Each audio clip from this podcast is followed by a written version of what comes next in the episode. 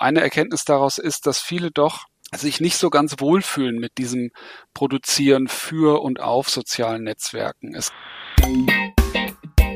dann dahinter läuft natürlich das Geschäftsmodell gezielte Werbeplätze vermarkten. Insofern ist das, was die Algorithmen an der Stelle machen, eigentlich nur eine Nebenwirkung oder ein Kollateralschaden, könnte man auch sagen, wenn dann eben Desinformation verstärkt wird oder polarisierende Inhalte oder Hate Speech verstärkt werden digitaler Journalismus, der sich immer weiter fragmentiert, ist teurer als die alte analoge Welt. Und diese Erkenntnis setzt sich auch so langsam durch.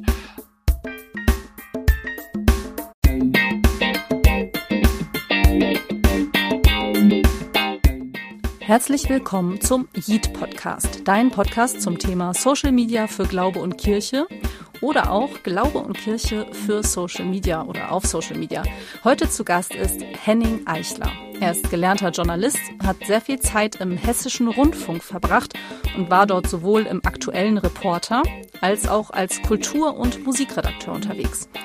Im April 2022 hat Henning in Kooperation mit der Otto Brenner Stiftung eine Studie veröffentlicht, das Thema Journalismus in sozialen Netzwerken. ARD und ZDF im Bann der Algorithmen. Das ist auch der Weg, über den ich auf Henning aufmerksam geworden bin und deswegen wollte ich ihn unbedingt einladen in unseren Podcast. Und lieber Henning, danke schön, dass du der Einladung gefolgt bist. Sehr gerne. Hallo, grüß dich. April 2020 war, 22 war Redaktionsschluss deiner Studie. Sie ist erschienen im Juli, Juni. Anfang Juni ist sie gesagt, ne? erschienen. Pünktlich zur Republika in Berlin ist sie erschienen, genau. Hat das eine Bedeutung gehabt, die Republika? Ähm, War das so dein Ziel, das dann zu veröffentlichen? Das haben wir uns so bewusst gewählt. Die Redaktion der Otto Brenner Stiftung hat äh, geschaut, ob wir irgendwo einen guten Zeitpunkt für die Veröffentlichung finden. Und Anfang Juni ist eben immer Republika in Berlin. Und da ich da sowieso einen Vortrag mit diesem Thema hm, hatte, haben wir gedacht, okay, dann legen wir das auch dahin zur Republika direkt zu veröffentlichen. Und das war auch eine gute Entscheidung, weil das gleich einen guten öffentlichen Aufschlag gemacht hat. Mein Vortrag dort war super besucht, also er war sogar überfüllt. Irgendwann mussten die Saalordner den Zugang sperren, weil es einfach schon zu voll war. Ähm, und es gab auch wirklich eine große Resonanz im Anschluss an meinen Vortrag von vielen aus dem großen Kosmos der öffentlich-rechtlichen und auch allen anderen, die sich mit Journalismus und Medien und sozialen Netzwerken befassen.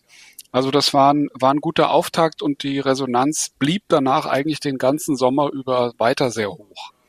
Das heißt, wir könnten einen Vortrag jetzt auch angucken. Hat die Republika das mitgeschnitten? Weil manche Vorträge haben die mitgeschnitten, ja, aber nicht alle Sessions. Ne? Diesen leider nicht. Ich hatte zwar den schönsten Vortragsort, nämlich draußen auf der Hoppetosse. Das ist so ein abgetakeltes Schiff, das dort an der Spree liegt. Und ähm, dort gibt es ein sogenanntes Sonnendeck. Das ist auch so, wie es klingt. Also wirklich ähm, das Sonnendeck auf diesem alten Schiff. Also sicher der schönste Ort. Ähm, aber leider ist es einer der Orte, an denen die Republika eben keine Videoaufzeichnungen macht. Insofern gibt es diesen Vortrag leider nicht auf Video. Das ist ja gut für uns. Das heißt, wir können jetzt über all das sprechen und wir zeichnen das heute auf, dass äh, die Leute das dann auch nachhören können, weil vielleicht können wir uns darüber unterhalten, weil wenn es um deine Studie ja auch ging, dann wirst du davon einiges erzählt haben, vermutlich.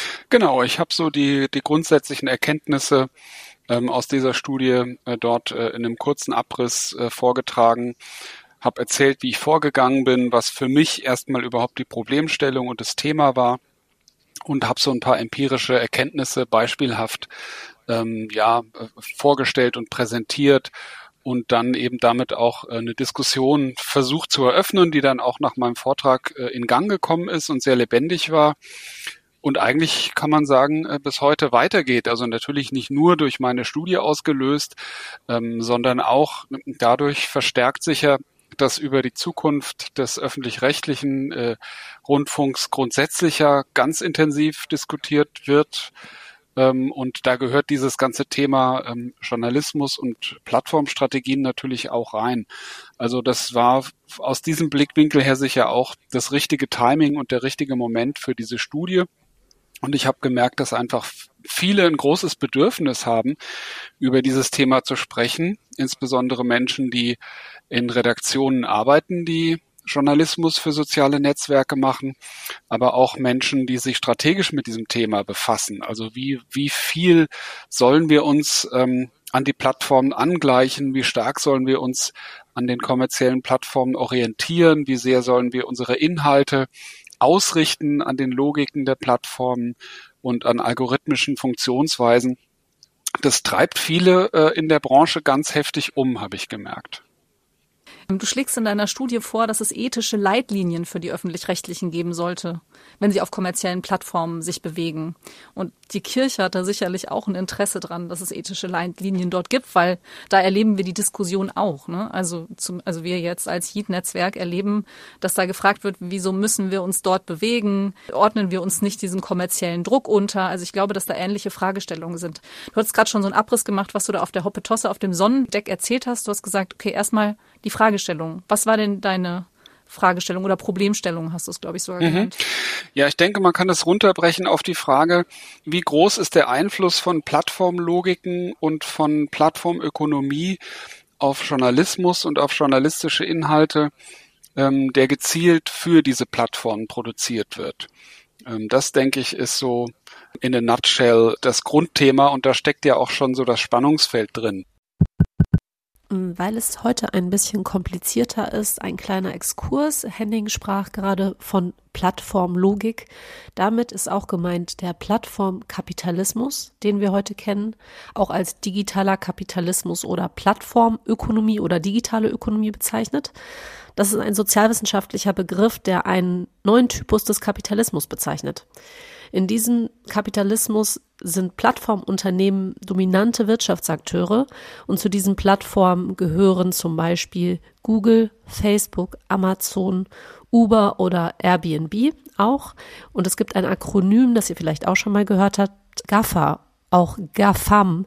Damit werden die Tech-Giganten Google, Apple, Facebook, Amazon und Microsoft zusammengefasst und die drei dominierenden chinesischen Plattformen Baidu, Alibaba, Tencent sind entsprechend als BAT bezeichnet worden.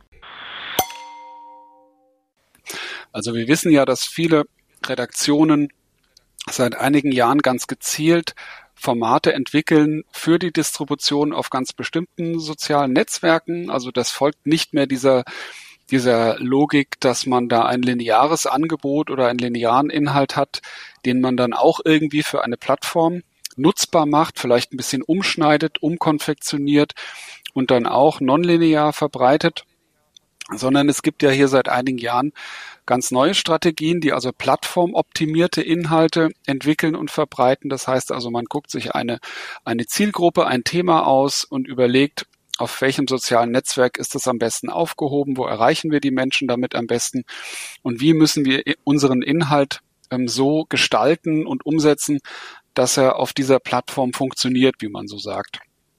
Und in diesem Bereich spielt eben meine Studie, dass ich mir genauer angeschaut habe, wie sehr richten sich Journalistinnen und Redakteurinnen und Redakteure in ihrer Arbeit in ihrer täglichen Arbeit, aber auch in ihrer strategischen Ausrichtung, wie sehr orientieren Sie sich da an diesen Plattformen? Das ist im Prinzip die Grundfrage. Und wie beeinflusst das journalistische Entscheidungen, journalistisches Handeln und ähm, dann eben auch Themensetzung, Inhalte, Umsetzung der Inhalte?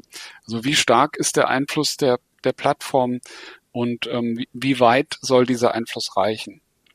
Du hast für deine Studie mit vielen Leuten geredet, Journalistinnen, Redakteurinnen und Redaktionsleiterinnen und so, ne? Hast du da irgendwie in den Gesprächen auch so Aha-Momente gehabt, wo du dann gedacht hast, ah, ich bin auf der Spur oder das, damit hätte ich jetzt nicht gerechnet? Also irgendwie. Gab es da solche Momente?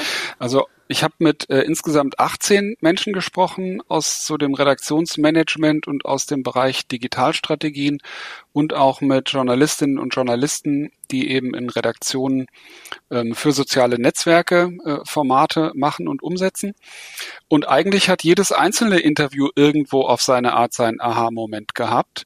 Denn ich habe gemerkt, dass auch auf der Management-Ebene durchaus nachdenkliche und kritische Töne zu hören sind, was so das Verhältnis zu sozialen Netzwerken anbelangt und auch was die Abhängigkeiten anbelangt.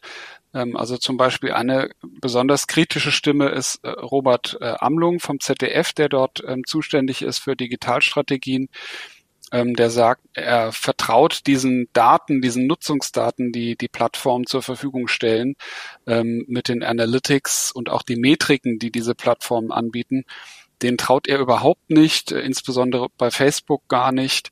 Dann gibt's aber auch wieder andere Stimmen, die sagen, diese Metriken sind ein wunderbares Hilfsmittel für uns, möglichst zielgerichtet unsere Angebote weiterzuentwickeln und zu konzipieren.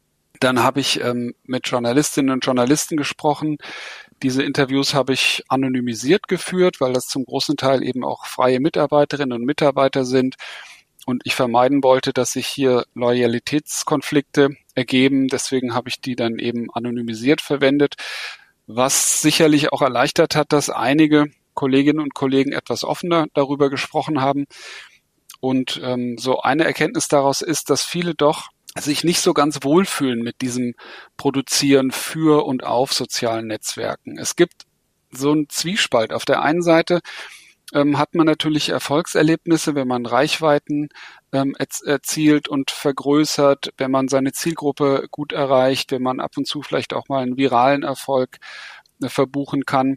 Und auf der anderen Seite habe ich immer wieder gehört, geht das dann auch oft auf Kosten der Unabhängigkeit und auf Kosten der journalistischen Qualität, weil man natürlich seine Inhalte so an die Plattform anpassen muss, dass sie auf dieser Plattform funktionieren. Also da herrscht ein, so ein grundsätzliches Unbehagen und dieses Problembewusstsein für dieses Spannungsfeld, das wächst, ist mein Eindruck.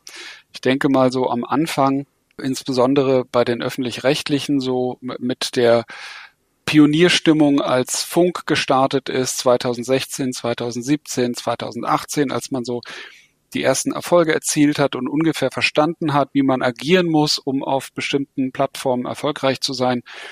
Ähm, so von dieser ersten Euphoriephase hat sich das jetzt weiterentwickelt, so in eine etwas zumindest nachdenklichere Haltung. Also man ist professioneller und deutlich erfahrener geworden, aber man ist sich auch jetzt deutlicher bewusst, wie abhängig man sich macht von den Plattformen. Und das habe ich in den Interviews auch viel mitbekommen oft aber auch so eine Ratlosigkeit. Also es gibt ja de facto zurzeit keine wirklichen Alternativen, wo Journalistinnen und Journalisten jetzt sagen würden, juhu, äh, dann springe ich halt jetzt auf diese Plattform auf, die ist unabhängig und nicht kommerziell. Das gibt's ja nicht. Ähm, also die Mediatheken der öffentlich-rechtlichen werden von den jüngeren Nutzergruppen zu wenig angenommen. Wenn man also äh, für die jüngeren Nutzergruppen Journalismus machen will, dann gibt es im Moment eigentlich gar keine Alternative, als das auf sozialen Netzwerken zu machen. Und das ist der tägliche Konflikt eigentlich, in dem diese Redaktionen stecken, dass sie sich in diesen kommerziellen Medienumgebungen bewegen und auch nach deren Regeln in einem gewissen Maß agieren müssen, aber gleichzeitig natürlich auch einen Auftrag haben, Qualität zu liefern und ihre Eigenständigkeit äh, zu bewahren. Also das, das ist so, de, so das grobe Stimmungsbild, würde ich mal sagen. Wir können ja dann sicher auch noch darüber sprechen, was das konkret bedeutet, wenn man algorithmische Funktionen noch berücksichtigt und, und diese Mechaniken und Logiken der Plattform berücksichtigen will. Boah, jetzt hast du ganz schön viele Themen angerissen. Such dir eins aus. ja, genau. Ich dazwischen habe ich gedacht, ah, da frage ich ihn gleich nach. Ah, nee, nach dem nächsten.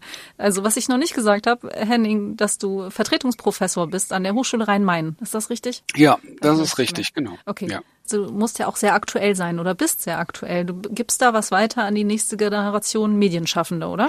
Ja, also dieser Studiengang, an dem ich bin, der heißt Media Conception and Production. Der legt einen Schwerpunkt auf Bewegtbildproduktion und so das Markante an diesem Studiengang ist, dass wir dort einen hohen äh, einen Wert drauf legen auf äh, hochwertig, also technisch und ästhetisch hochwertige Bewegtbildproduktionen und das im fiktionalen, aber auch im nicht fiktionalen Bereich. Und äh, mein Job ist da, ähm, den Bereich Journalismus äh, zu stärken, also mit den Studierenden auch journalistische Arbeitsweisen einzustudieren und sie auch zu sensibilisieren für die Besonderheiten von journalistischer Arbeit und mit ihnen auch Ideen und Formate zu entwickeln für innovative journalistische Formen, hm, es geht aber natürlich auch erstmal um die Basics, also dass man lernt, äh, wie eine Recherche funktioniert, ähm, dass man sich auf zwei unabhängige Quellen verlässt, ähm, wie man ein Thema findet für seine Zielgruppe, wie man eine Geschichte richtig erzählt, wie man mit Fakten umgeht und so weiter. Also es geht um die Basics und dann geht es aber auch darum, das Ganze in ansprechender Form äh, zu gestalten und umzusetzen und zwar sowohl für Bewegtbild als auch für Audio, also perspektivisch wollen wir auch das Thema Audio dort noch ein bisschen stärken. Ähm, wir bekommen da tatsächlich an den Campus in Wiesbaden auch noch ein Audiostudio. Das wird zwar jetzt noch sicher, naja, mindestens mal ein Jahr dauern, bis es betriebsfertig ist, aber wir bekommen dann ein eigenes Audiostudio, in dem wir zum Beispiel auch Podcasting-Formate oder auch Radiomagazin-Formate produzieren können, live on tape oder tatsächlich auch so in einem Campusradio senden können. Also das sind so die, die Perspektiven, die ich da jetzt im Moment habe. Und es geht dann aber auch um äh, um wissenschaftliche Themen, also um Medienwissenschaft, um wissenschaftliches Arbeiten, was ich da auch vermittle. Es ist also ein Mix aus aus, aus Theorie äh, und aus, aus Praxis und journalistischem, theoretischem Hintergrund und tatsächlich auch ähm, journalistischer Arbeit. Also meine journalistische Ausbildung hat vor 21 Jahren angefangen. Deine vielleicht noch ein paar Jahre vorher, ich weiß gar nicht genau. Da haben wir nicht über soziale Medien gesprochen, weil das war einfach noch nicht dran. Deswegen hatte ich gerade nach deinem Lehrplan gefragt, welche Inhalte du hast und du hast gesagt, neue innovative Formate und viel Bewegtbild. Mittlerweile ist ja eigentlich auf fast jeder sozialen Plattform brauchst du auch Bewegtbild. Also Bewegtbild ist total wichtig geworden, weil viele Leute auch nur noch so ähm, konsumieren, auch die jüngere Generation konsumiert vor allem Videos. Also ich sehe das auch bei meinen Kindern, die sind jetzt elf und neun, die gucken eigentlich alles Videos, die sprechen auch nur noch rein, die lesen eigentlich auch fast gar nichts mehr.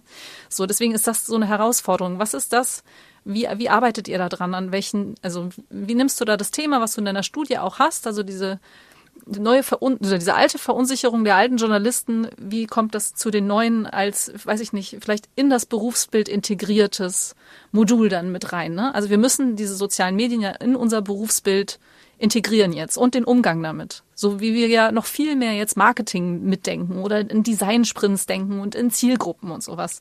Ist das alles Thema und wie verarbeitet ja. das mit den Studierenden? Also das ist eigentlich ähm, in jeder Aufgabe und in jedem Seminar in irgendeiner Form Thema, dass wir früher oder später, wenn wir uns um Strategien Gedanken machen, dann eben auch über Zielgruppen nachdenken, äh, eine Marktanalyse machen, überlegen, für welche Plattformen, für welche Netzwerke ein journalistischer Inhalt denn passen würde und dann entsprechend für diese Plattform dann auch den Inhalt konzipieren oder das Ganze eben auch crossmedial denken, indem wir einen Hauptausspielweg haben und äh, weitere Ausspielwege dazu denken. Also das ist eigentlich schon immer integriert in alles, was wir machen, weil man das aus meiner Sicht natürlich nicht ignorieren kann. Man kann nicht an der Hochschule weiter so lehren und lernen wie vor 20 Jahren und ignorieren, was da draußen los ist. Äh, man muss es, man muss es reflektieren und man muss es integrieren.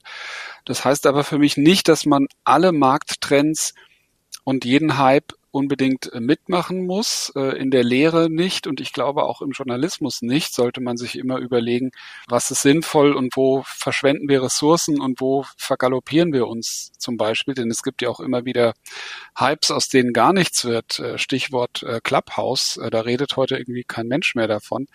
Also ich glaube, man muss immer auch mit einem kritischen Blick darauf schauen, ähm, was gutem Journalismus wirklich hilft und wo man sich ähm, verrennt in, in irgendwelche Trends, die vielleicht gar keine Substanz haben. Clubhouse ist in der AD-ZDF-Medienstudie, die gerade rausgekommen ist, auch noch aufgetaucht, ne? Ganz unten beim Balkendiagramm. Da gab es so eins, wie viel die Plattformen alle so genutzt werden. Und da habe ich mich gewundert, dass Clubhouse überhaupt noch aufgeführt wird. Also es gibt's noch, da sind noch Menschen unterwegs.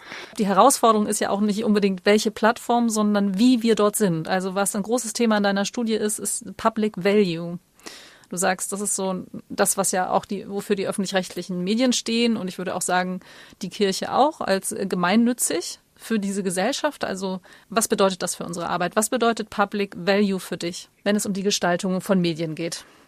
Oh, also mhm. wenn es ja, um, wenn's um die Gestaltung geht, denke ich, ist es wichtig, dass die, dass die Gestaltung von Medienprodukten auch dem Public Value dient und ihn stützt.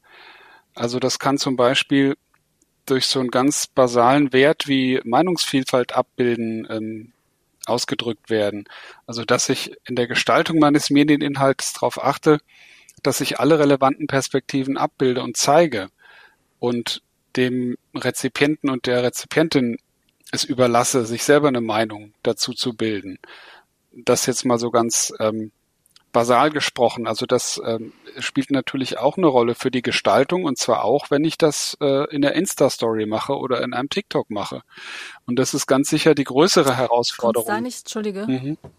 Ja, dass ich dich unterbreche, aber kommt es da nicht auch oft dann drauf an, was du machst? Also weil viele Reportageformate beleuchten dann ja auch aus der Sicht einer bestimmten Person etwas. Das wäre ja jetzt klassisch für Nachrichten, dass ich alle Perspektiven berücksichtige. Die Frage ist ja, ob wir das überhaupt auch können. Ne? Wir können immer einen Teil der Realität abbilden, auch als JournalistInnen, können natürlich niemals alle Perspektiven und dann haben wir auch noch unsere bestimmte Herkunft, also jeder von uns, aus der Perspektive, aus der wir das sowieso, unseren Bias, aus der wir das sowieso beurteilen, dann suchen wir bestimmte Leute raus, die vielleicht auch eine These stützen. Wichtig ist wahrscheinlich, dass wir uns dessen bewusst sind und dann zu überlegen, was auch das Ziel ist. Immer, also darüber kann man lange streiten. Ich, ich finde, wenn man ganz bewusst ähm, eine subjektive Presenter-Reportage macht, dann kann man sich an der Stelle dazu entscheiden, ich äh, gebe das Ziel auf, möglichst alle relevanten Perspektiven abzubilden. Also mir geht es ja auch nicht darum, alle Perspektiven eines Themas abzubilden, sondern die die relevanten für die Meinungsbildung ausgewogen abzubilden. Das ist, glaube ich, schon ein grundsätzliches wichtiges journalistisches Ziel und zwar nicht nur in Nachrichten, sondern auch in Beiträgen, Berichten, Interviews, Talkshows und so weiter. Man kann natürlich argumentieren, ähm, das Portfolio eines Medienanbieters gewährleistet durch seine vielfältigen Darstellungen dann am Ende eine Meinungsvielfalt. Da kann man dann aber die Frage stellen, wie gesteuert und wie gezielt und wie kontrolliert passiert denn das dann überhaupt noch? Also ich bin schon eher ein Verfechter davon zu sagen, jeder einzelne mediale Inhalt, jedes einzelne Angebot, wenn es jetzt nicht gerade ein Kommentar ist oder eine bewusst subjektive Herangehensweise, sollte versuchen, ausgewogen zu berichten. Ja, ich bin gerade an dem Relevanzbegriff dann so hängen geblieben, weil das ist ja auch genau eine Herausforderung auf Social Media. Also am Anfang, als die sozialen Medien so gab, dann wurden die ja gefeiert, die helfen unserer Demokratie und jeder darf jetzt da seine Meinung sagen und alle werden gehört. Genau das passiert ja jetzt nicht. Werden eigentlich alle Stimmen gehört? Also was bilden wir eigentlich ab und welche Expertinnen sind eigentlich die, die die relevante Stimme haben? Um jetzt mal den Bogen zu kriegen zu deiner Studie und zu Social Media, also an einer Stelle zitierst du auch jemand, der dann sagt, ne, das polarisierende und emotionale, das ist das, was der Algorithmus fördert. Natürlich auch, weil der Algorithmus das tut, was die Menschen gerne klicken und Menschen stehen natürlich darauf, dass unser Gehirn ist ja sehr bequem und etwas, was irgendwie ansprechend und möglichst, ähm, ja, sage ich mal, ich sag jetzt, nenn's mal platt oder sehr klar ist, ne, das, das geht dann schneller an uns ran und dann klicken wir drauf, weil uns das besser gefällt und es geht irgendwie schneller. Also dieses Klicken, das geht ja viel schneller irgendwie auf was, was irgendwie so ein bisschen spannend ist, weil es sich, weil es polarisiert. Und das fördert dann der Algorithmus wieder. Und das beschreibst du auch als problematisch. Ich habe so gedacht in dem Moment, naja, die Bildzeitung macht das ja schon lange und das konsumieren ja auch super viele Menschen. Und die Bildzeitung macht es ja auch ganz bewusst, weil Leute stehen da drauf. Wir jetzt als Kirche oder öffentlich-rechtliche haben natürlich aber auch wieder einen anderen Auftrag. Ja, das, das Beispiel Bildzeitung ähm, zeigt aber auch schon den Unterschied zwischen analoger und digitaler Welt und insbesondere zu sozialen Netzwerken. Denn äh, neben der Bildzeitung am Kiosk ähm, findest du auch die FAZ und noch das Wall Street Journal und die Welt und die Frankfurter Rundschau und die Zeit und was weiß ich noch alles. Also was ich damit sagen will, der Zugang zur Meinungsvielfalt ist da sicherlich noch einfacher als jetzt in sozialen Netzwerken, wo eben bestimmte Inhalte priorisiert werden. Du hast es gesagt, die äh, bestimmte Merkmale haben, also die eher oberflächlich sind, eher emotional sind, polarisierend sind, unterhaltend sind. Das sind alles Merkmale, die nicht gut zusammenpassen mit journalistischen Qualitätskriterien. Also an der Stelle findet eben eine Vorauswahl statt und wenn man so will, eine Kuratierung durch die algorithmischen Empfehlungssysteme, die zuwiderlaufen den Qualitätskriterien von Journalismus. Und das ist, denke ich, schon ein entscheidender Unterschied. Dazu kommt eben auch noch, dass diese Algorithmen Themen dekontextualisieren und auch neu kontextualisieren. Also dass der Nutzer ganz wenig Autonomie darüber hat, welche Inhalte ihm wie kombiniert vorgestellt und vorgeschlagen werden. Und die Prinzipien, nach denen das funktioniert, sind ja jetzt nicht die Prinzipien, nach denen man ähm, Qualitätsinhalte auswählt und empfiehlt, sondern dahinter läuft natürlich das Geschäftsmodell gezielte Werbeplätze vermarkten. Insofern ist das, was die Algorithmen an der Stelle machen, eigentlich nur eine Nebenwirkung oder ein Kollateralschaden, könnte man auch sagen, wenn dann eben Desinformation verstärkt wird oder polarisierende Inhalte oder Hate Speech verstärkt werden. Das sind eben ähm, ja Nebenwirkungen von diesen plattformökonomischen Geschäftsmodellen. Insofern ist es dann schon was anderes, als an den Kiosk zu gehen und sich eine Bildzeitung zu kaufen. Also du hast auch mit einem Funkredakteur gesprochen in deiner Studie, der gesagt hat, na ja, wenn wir das schaffen, die Logiken der Plattform zu nutzen, dann ist es gut für uns. Und so nach deiner Erfahrung oder den Interviews, die du geführt hast, schaffen die das, die Leute dann auch zu erreichen und sich neben die Bildzeitung zu stellen als Hessischer Rundfunk, als Westdeutscher Rundfunk, als Bayerischer Rundfunk? diese Formate, die dann produziert werden? Man kann so über den Daumen sagen, das waren jetzt so vor etwa einem Jahr, als wir die Erhebung gemacht haben, rund 270 Formate, die plattformspezifisch erstellt werden. Und da diese Formate ja oft über mehrere soziale Netzwerke angeboten werden, also ein Format wie meinetwegen Deutschland 3000 äh, ist ein Facebook-Format, aber eben auch ein Instagram-Format, ähm, also diese Formate dann auf mehreren Plattformen ausgespielt werden, kommen wir dann auf insgesamt etwas über 750 Angebote, die dann eben auf verschiedenen Plattformen zu finden sind. Und das zeigt ja auch schon, für jedes dieser Angebote und, und dieser Ausspielwege braucht man irgendwie einen Menschen, der das betreut, äh, eigentlich mehr als einen. Und das zeigt dann auch schon, in welchem Umfang da äh, Personalressourcen eingesetzt werden in diesem Bereich soziale Medien im öffentlich-rechtlichen. Es werden ja sehr genau die, die Reichweiten und die Metriken analysiert und, und reflektiert. Also in den Redaktionen ist es Routine, täglich oder wöchentlich die Analytics auszuwerten und genau zu schauen, welche unserer Inhalte haben gut funktioniert oder nicht so gut funktioniert. Und da kann man natürlich auch ziemlich genau sehen, zumindest die Altersgruppen, wo die Menschen leben, das wird ja durch die meisten Analytics zur Verfügung gestellt, ähm, wie lange die bei dem Inhalt dabei bleiben, also wann sie sich rausklicken, ähm, Click-Through-Rates, also von, von einem Inhalt zum nächsten.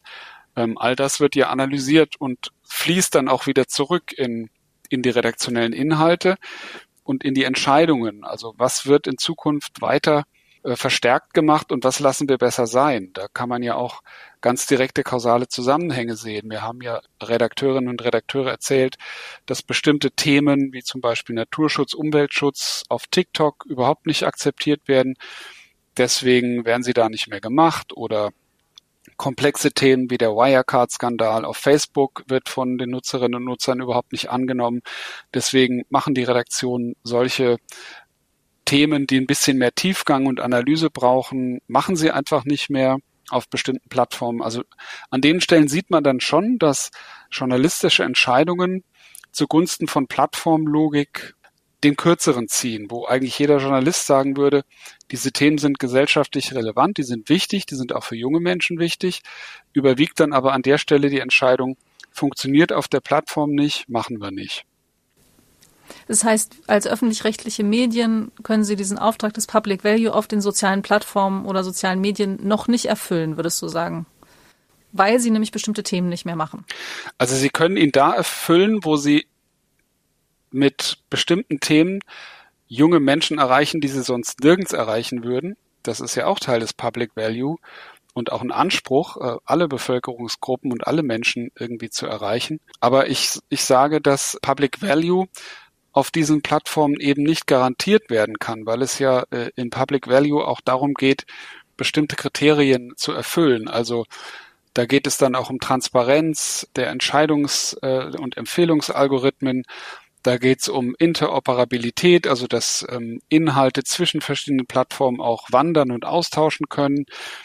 Es geht auch um Meinungsvielfalt. Es geht um Entscheidungsfreiheit von Nutzerinnen und Nutzern. Die müssen wissen, warum welche Inhalte auf welchen Plattformen zur Verfügung gestellt werden. All das können öffentlich-rechtliche Anbieter äh, nicht durchgängig garantieren, ihre Public Value Werte, weil eben die Distribution von den Algorithmen durchgeführt wird. Da besteht eine direkte, klare Abhängigkeit. Und es bestehen noch weitere Abhängigkeiten, wenn wir schauen auf die Content-Moderation der Plattformen, die ja in erster Linie durch, durch KI-Filter betrieben wird. Da werden dann Inhalte äh, von den Plattformen wieder runtergenommen. Das betrifft auch immer wieder journalistische Inhalte. Und dann ist es eben das Problem der Redaktion, dass sie erstmal Ansprechpartner bei den Plattformen finden müssen, um dafür zu sorgen, dass ihre Inhalte wieder hochgeladen werden oder überhaupt erstmal Begründungen dafür zu bekommen, warum ihr Inhalt äh, runtergenommen wurde. Also an der Stelle wird eine Abhängigkeit auch ganz klar. Und das sind alles so Beispiele, die zeigen, dass ähm, die öffentlich-rechtlichen sich natürlich nicht allein darauf verlassen können, ihre Inhalte über kommerzielle Plattformen zu vertreiben, wenn sie den Auftrag haben, Public Value zu generieren. Also das ist an der Stelle sicher nicht durchgängig möglich, äh, Public Value mit so einer Distributionsstrategie aufrechtzuerhalten. Wir reden die ganze Zeit über dieses Wort. Wie würdest du das übersetzen? Öffentlicher Mehrwert oder was ja, ist die richtige Übersetzung? Ich glaube, der Versuch, das, diese Idee nur mit einem Wort zu übersetzen, wird immer zu kurz greifen. Aber ich kann ja mal versuchen, diese Idee zu erläutern. Also aus meiner Sicht wird dieses Konzept Public Value in der ARD insbesondere viel zu kurz gefasst. Also es ist eigentlich schon fast ein Missverständnis, wie die ARD diesen Begriff Public Value verwendet, nämlich eigentlich nur als Evaluationsinstrument, um zu gucken, ob das, was angeboten wird, auch den gesellschaftlichen Anforderungen und dem gesetzlichen Auftrag entspricht und ob das auch nicht in Konflikt gerät mit anderen Marktinteressen und Interessenten, also ganz konkret den, den Zeitungsverlegern. So ist Public Value ja überhaupt nach Deutschland gekommen. Also entwickelt wurde das ja von Mark Moore, einem äh, Professor in Harvard, und entdeckt hat es die BBC für sich. Die haben dann irgendwann diesen BBC Public Value Test daraus gemacht ähm, um ihre Inhalte zu evaluieren.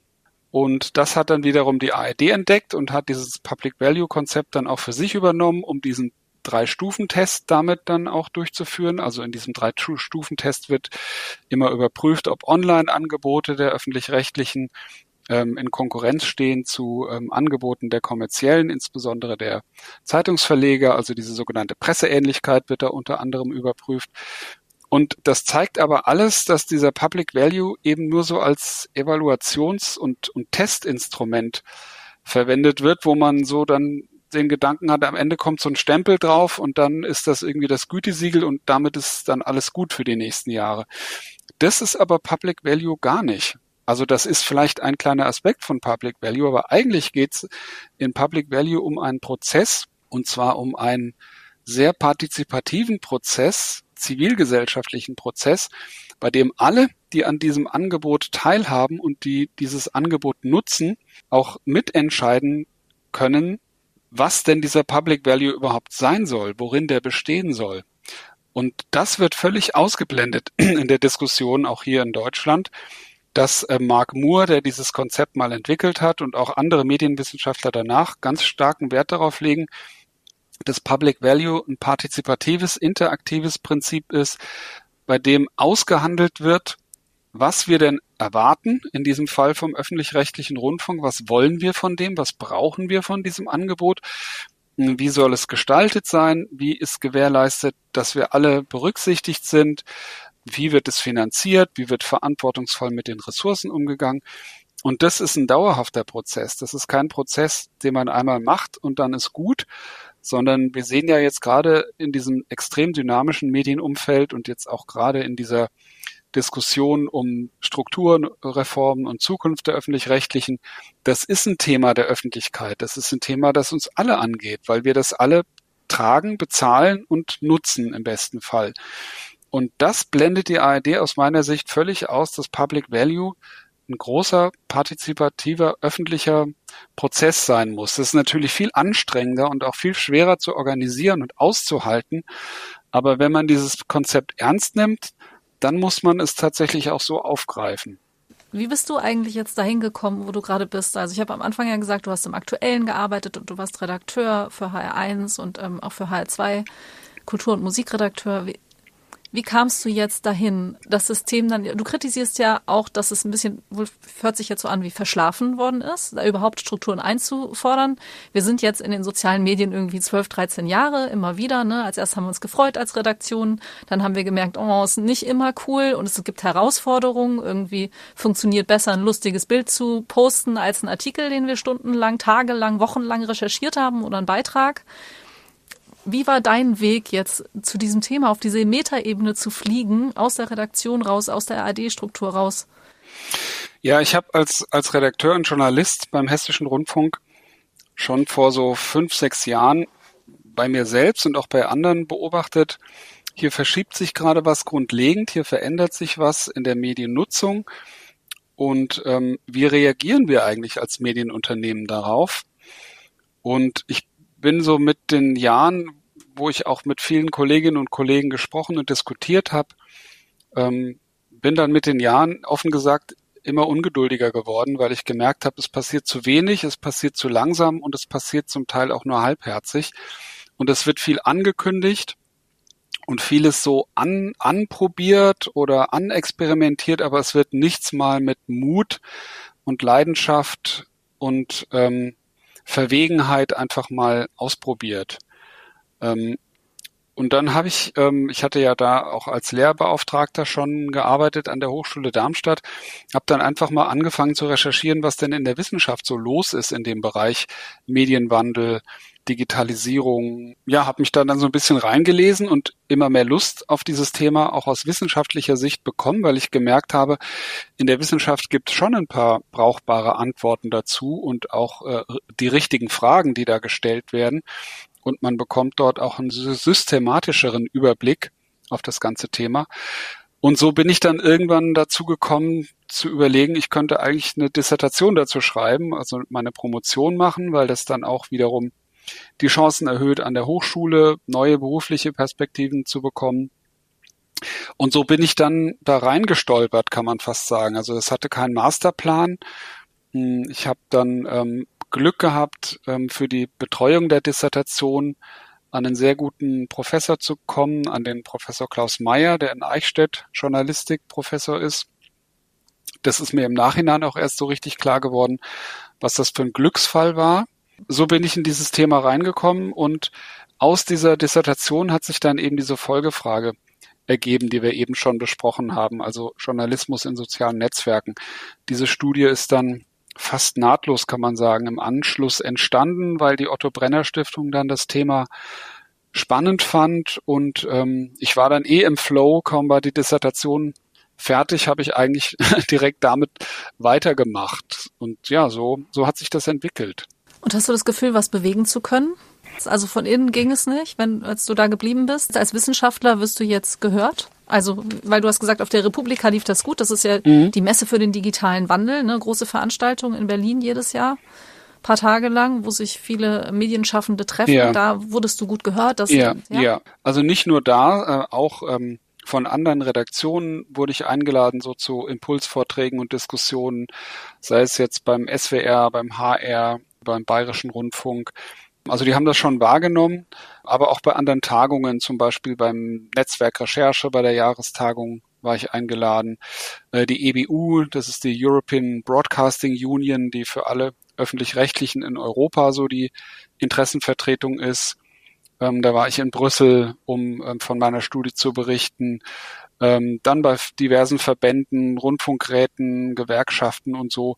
Also ich bin schon echt sehr, sehr, sehr positiv überrascht über diese anhaltende Resonanz auch auf die Studie. Ich habe diverse Interviews gegeben, sowohl in, in, in, in Zeitungen, Zeitschriften als auch in Fachpublikationen ähm, und, und auch äh, noch Aufsätze schreiben können. Also das ist schon sehr erfreulich, dass diese Studie so einen großen Anklang gefunden hat. Und ich denke, ich hatte auch einfach ein bisschen Glück, dass sie zum richtigen Zeitpunkt kam und ähm, jetzt auch nochmal verstärkt durch diese grundsätzliche Debatte um die Zukunft der öffentlich-rechtlichen sicher auch nochmal hier und da aufgegriffen wird. Und das ist einfach ein, ein gutes Momentum, denke ich, um so grundsätzliche Fragen zu stellen, wo die öffentlich-rechtlichen ja jetzt gerade so hinterfragt werden, eben da auch mal zu fragen. Also ist es denn, ist diese Richtung eigentlich richtig, dass wir voll Power alles auf die kommerziellen Plattformen geben und gäbe es denn nicht Alternativen dazu?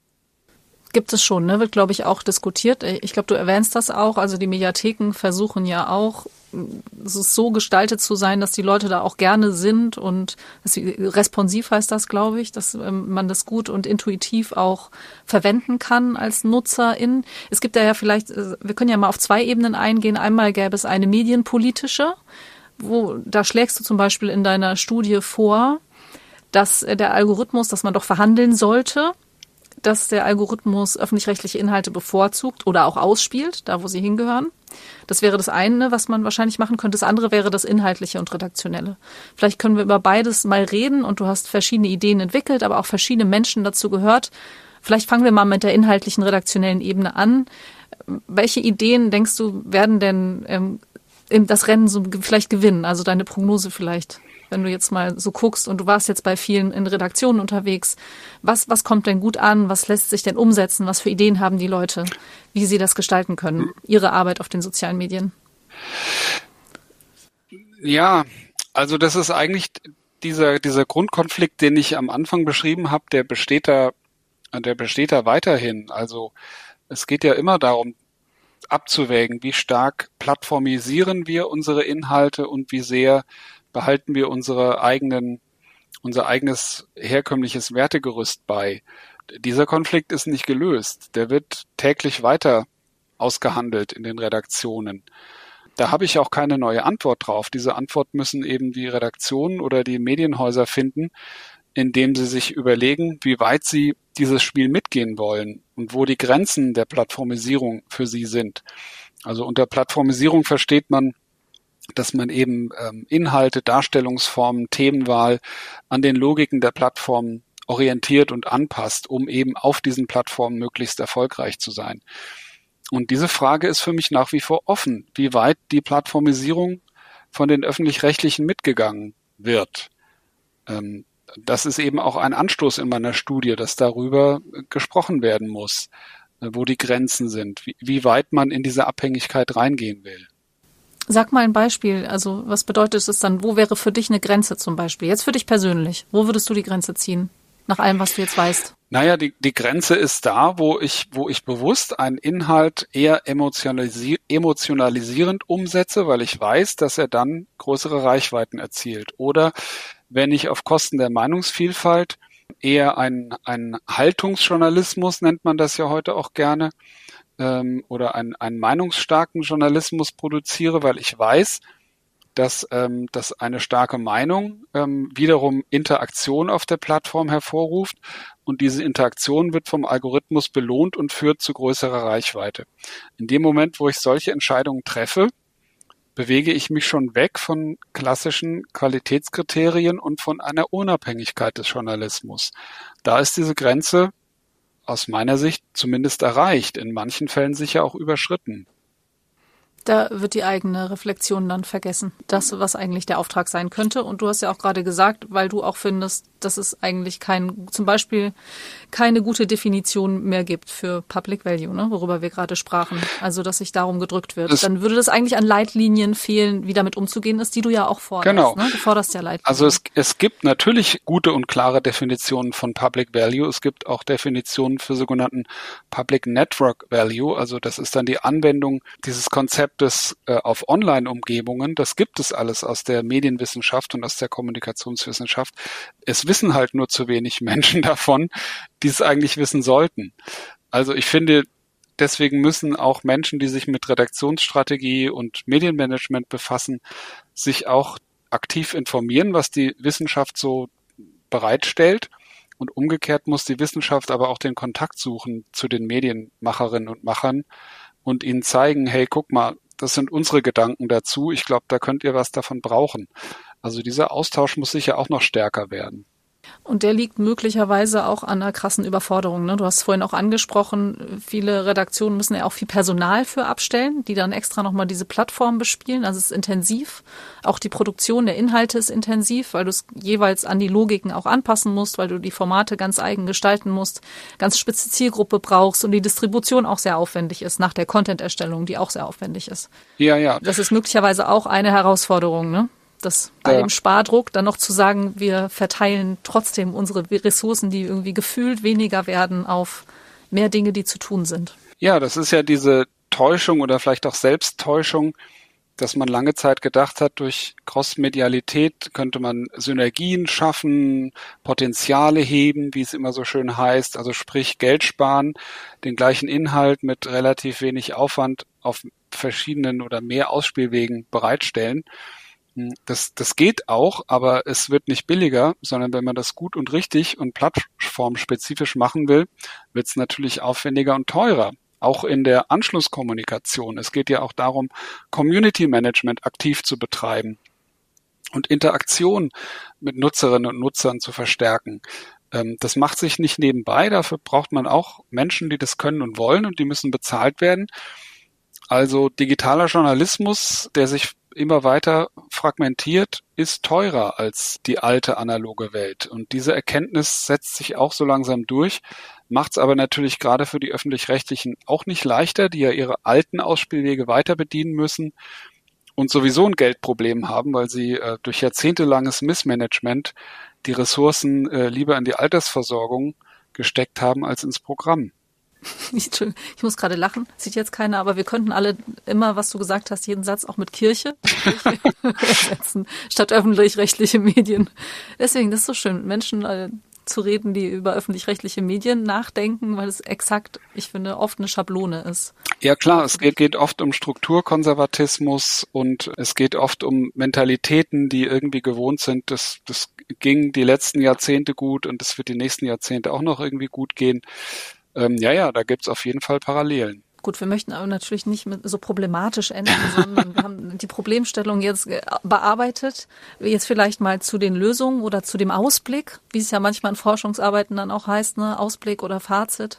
Ähm, was wären Dinge, die wir tun könnten, um diesen Herausforderungen entgegenzutreten, mhm. sie anzugehen. Ja, so hast es ja vorhin schon anklingen lassen. Also das sind so mehrere Säulen, die, denke ich, wichtig sind. Die erste hast du schon erwähnt und die haben wir ja auch schon besprochen. Ich glaube, in Redaktionen muss dieses Thema bewusst verhandelt werden. Wie weit soll die Plattformisierung gehen?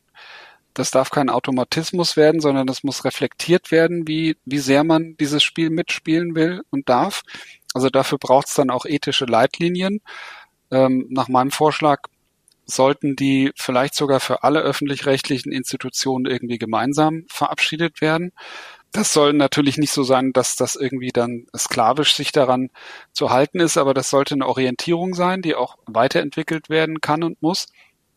Das andere Thema ist Regulierung. Regulierung der Plattformen durch Gesetzgeber. Da tut sich erfreulicherweise in Europa zumindest ein bisschen was mit dem Digital Services Act ist da, glaube ich, ein wichtiger Schritt getan worden. Und aus meiner Sicht muss es hier in der Perspektive auch darum gehen, algorithmische Funktionen in gewisser Weise zu regulieren. Also zum Beispiel sicherzustellen, dass Public Value Inhalte auf kommerziellen Plattformen nicht nur nicht benachteiligt sind, sondern sogar bevorteilt werden, priorisiert werden. Das ist technisch überhaupt kein Problem. Das ist machbar, dass man bestimmte Inhalte von bestimmten Absendern ähm, priorisiert und dadurch sicherstellt, dass möglichst viele Menschen diese Inhalte auch bekommen.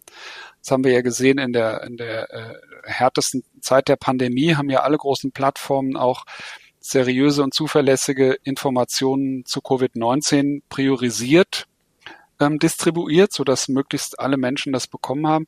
Das kann man sich vorstellen, auch mit Public Value Inhalten zu machen. Und das müssen ja nicht nur Inhalte der öffentlich-rechtlichen sein, also auch private Medienanbieter können ja Public Value Inhalte erstellen.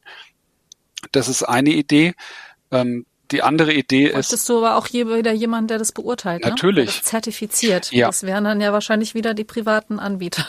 Oder? Nee, das müsste natürlich irgendeine Form von Kommission oder Institution oder Gremium sein, das hier so eine, so eine Einschätzung vornimmt und Empfehlungen gibt, welche Inhalte priorisiert werden soll durch die Algorithmen. Das kann man ja dann so machen, dass zum Beispiel bestimmte Absender, wenn die sich qualifiziert haben, dass deren Inhalte pauschal priorisiert behandelt werden und regelmäßig wieder überprüft werden, ob ihre Inhalte denn Public Value Maßstäben gerecht werden zum Beispiel. Also das, das ließe sich schon organisieren, so ähnlich wie jetzt die Landesmedienanstalten ähm, auch die Plattformen beaufsichtigen sollen und gegebenenfalls auch ähm, bestrafen dürfen. Also kann man sich sicher auch vorstellen, irgendeine öffentliche Institution zu schaffen oder sie irgendwo anzugliedern, wo sowas möglich ist. Eine andere mhm. Idee wäre aber eben auch, so ein äh, Zwei-Säulen-Modell auf einer Plattform einzurichten. Also dass ich, wenn ich mein, mein Instagram aufmache, einmal den ganz normalen kommerziellen Feed habe, den, den kommerziellen Algorithmus laufen habe, dass es aber einen alternativen Algorithmus gibt, der eben werteorientiert funktioniert. Also ich drücke dann bei Instagram auf einen Knopf und sage, gib mir jetzt die Inhalte des, des Public Value Algorithmus und dann schlägt mir Instagram halt unter diesem Algorithmus ganz andere Inhalte vor. Natürlich müsste so ein Algorithmus dann auch beaufsichtigt und vielleicht sogar entwickelt werden von einer unabhängigen Organisation. Aber auch das wäre ja eine technische Möglichkeit, mit der übrigens auch Nutzerinnen und Nutzer dann ganz schnell sehen könnten, was verschiedene Algorithmen so für Auswirkungen haben können durch die unterschiedlichen Ergebnisse, die man dann gezeigt bekommt. Also das ist auch so eine Idee, die man weiter verfolgen könnte. Das bedeutet aber natürlich, dass man da extrem medienpolitischen Druck auf die Plattform aufbauen müsste, um sowas umzusetzen, weil das natürlich in deren Geschäftsmodell eingreift. Mhm. Na gut, der aber einen Einfluss auf unsere Demokratie und Gesellschaft hat. Ne? Ja, ich meine, wenn man sich ganz aktuell anschaut, was rund um Twitter und Elon Musk gerade los ist, also allein diese absurde Idee, Twitter-Nutzerinnen und Nutzer darüber abstimmen zu lassen, welche äh, verbannten Content-Lieferanten jetzt wieder auf die Plattform dürfen. Und dann haben irgendwie, ich glaube, umgerechnet etwa ein Prozent der weltweiten Twitter-User haben darüber abgestimmt, dass Trump wieder zurück darf und Elon Musk äh, verkauft es als großen Sieg der Rede- und Meinungsfreiheit. Also allein dieser kleine Ausschnitt zeigt ja schon, welches Gefahrenpotenzial in solchen Plattformen stecken kann, wenn sie halt nicht reguliert sind, sondern von Menschen betrieben werden, die völlig andere Auffassungen von Kommunikation haben. Hat Elon Musk nicht geschrieben, das Volk hat gesprochen? Ja, genau. Sowas, sowas in der Art. Ja, ja. Also allein diese Auffassung, diese völlig äh, nicht repräsentative äh, Abstimmung als demokratisches Votum zu nehmen, um so eine weitreichende strategische Entscheidung zu treffen, das ist ja fatal. Und niemand schützt uns davor, dass nicht auch andere Plattformen solche irrationalen Entscheidungen treffen. Ach, da gibt's, ne, wir sind hierher bei der Kirche, gibt's eine schöne Geschichte auch, als das Volk sich entscheiden darf bei Pontius Pilatus, wer ans Kreuz geschlagen wird und wer nicht. Musste ich gerade dran denken.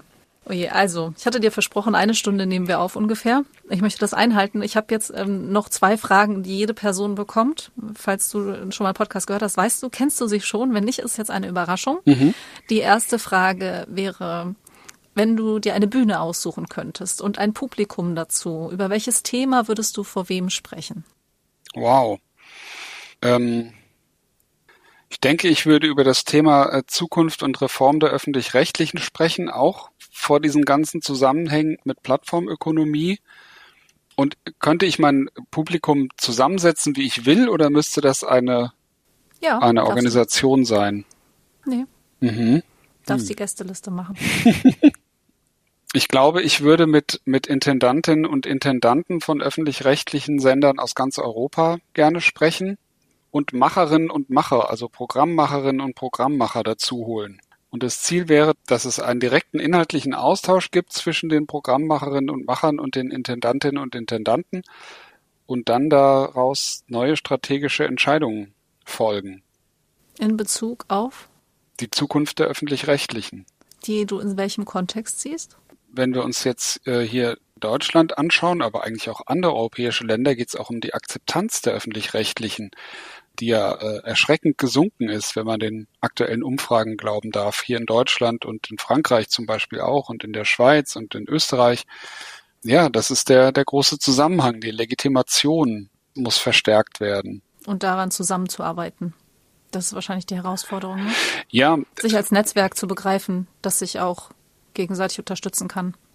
Ja, der Punkt ist, also ich denke, wir haben inzwischen ein sehr starkes Mittelmanagement in den öffentlich-rechtlichen, die so den Kontakt zum Programm machen nicht mehr so stark haben, wie sie ihn hätten, haben müssten. Und wir haben dann eben auch so eine Intendanz-Direktorenebene, die auch relativ weit weg ist von der Realität. Und deswegen denke ich, ist es vielleicht sinnvoll, dass es wieder so einen direkten Kontakt gibt zwischen, zwischen den Menschen an der Basis, die oft ein ganz gutes Gefühl und Erfahrung dafür haben, wie man Inhalte gut macht und auch weiterentwickelt und eben dann den Entscheidungsträgern. Du hast was vor. Freut mich. Bin sehr gespannt. Ich hoffe, das klappt. Die zweite Frage ist ein bisschen einfacher vielleicht und ein bisschen schneller, möglicherweise. Ähm, es gibt den Hashtag digitale Kirche. Kennst du den? Und äh, wenn ja, verstehst du was darunter? Und wenn du ihn nicht kennst, dann kannst du auch sagen, was könnte das sein? Ich kenne ihn nicht, weil ich auch soziale Netzwerke höchstens äh, passiv nutze und auch nicht als ähm, als äh, Content-Ersteller. Von daher bekomme ich auch viele Angebote nicht so mit. Und was war der zweite Teil der Frage? Die Frage war, was könnte das sein? Der Hashtag digitale Kirche. Wenn du das so hörst, was stellst du dir dann darunter vor? Darunter stelle ich mir ähm, einen, einen Raum vor, ein Portal vor, eine Plattform vor, auf der alle Themen verhandelt, kommuniziert, diskutiert werden, die irgendwie im weitesten Sinne mit Kirche zu tun haben. Danke. Das ist sehr, sehr allgemein, aber So soll das sein. Wir fragen ja jede Person ne? und wir entwickeln langsam so ein Gefühl dafür, was Leute darunter verstehen. Wir hatten mal, warum wir die Frage überhaupt gestellt haben, war, dass es auf Twitter hat das angefangen. Wir haben das in einer Folge auch besprochen mit Hella Blum, die Studienleiterin an der Evangelischen Akademie im Rheinland war und die haben das angefangen, um sich auf Twitter, Tromplet hieß das, glaube ich, Andachten also um sich da zu finden gegenseitig und miteinander Andachten zu feiern auf Twitter. Mhm. Und dann wurde das übernommen auf Instagram und dann gab es mal eine zeitlange Diskussion darüber, wem dieser Hashtag gehört. Ah. Ein Vorwurf war, dass wir den vereinnahmen würden, den Begriff digitale Kirche. Aha. Und wir waren äh, so ein bisschen irritiert, weil es ist ja ein Hashtag. Also und dann haben wir beschlossen, mal nachzufragen, weil die Vorstellungen sind ja oft unterschiedlich. Du sagst ein Wort wie Public Value oder du sagst, ich möchte ja, über die Zukunft sprechen und schon stellt sich die eine Person das eine vor und die andere ja. wiederum was ganz ja. anderes und eine dritte wieder. Ne? Deswegen fragen wir immer gerne ab, was verstehst du darunter? Was könnte das mhm. sein? Was steht für dir, bei dir für ein Bild? So, das ist der Hintergrund der mhm. Frage. Mhm. Jetzt äh, sind wir schon am Ende angekommen. Ganz herzlichen Dank, ja, dass du dir so viel Zeit genommen hast. Ein bisschen länger haben wir gebraucht. Und ähm, wenn du, liebe Hörerin, lieber Hörer, noch ähm, mehr wissen möchtest, dann A, bleib jetzt erstmal dran. Es kommt gleich ein Folgehype. Da empfiehlt noch jemand dir etwas, was du auf Social Media auf gar keinen Fall verpassen solltest. Wenn du mehr über das Yeet-Netzwerk oder über digitale Kirche oder Social Media Tipps wissen möchtest, wenn du vielleicht Medienmacherin bist, wenn du in der Kirche einen Social Media Kanal hast, dann abonnier doch unseren Newsletter. Den findest du auf yeet.de. Da kannst du ihn abonnieren. Wir freuen uns auch sehr über Fragen, über Anregungen, über Infos, Gästevorschläge. Schreib uns einfach auch über unsere Seite. Kannst du uns kontaktieren, jed.de. Ganz herzlichen Dank, Henning. Und ich wünsche dir wahnsinnig viel Glück bei allem, was du vorhast. Ich finde das sehr spannend und ich hoffe, ich höre noch was von dir und deinem Fortschreiten auf deiner Mission, die du ganz eindeutig hast, nämlich die sozialen Medien zu einem besseren Ort für uns alle zu machen. Oder bessere Orte für guten Journalismus zu finden. Ja, oder das. Stimmt. Wir sprachen darüber. Die aufmerksame Podcast-Hörerin hat das mitbekommen. oder bessere Orte. Ganz herzlichen Dank für die Einladung. Hat großen Spaß gemacht. Das freut mich. Bis bald. Auf Wiedersehen.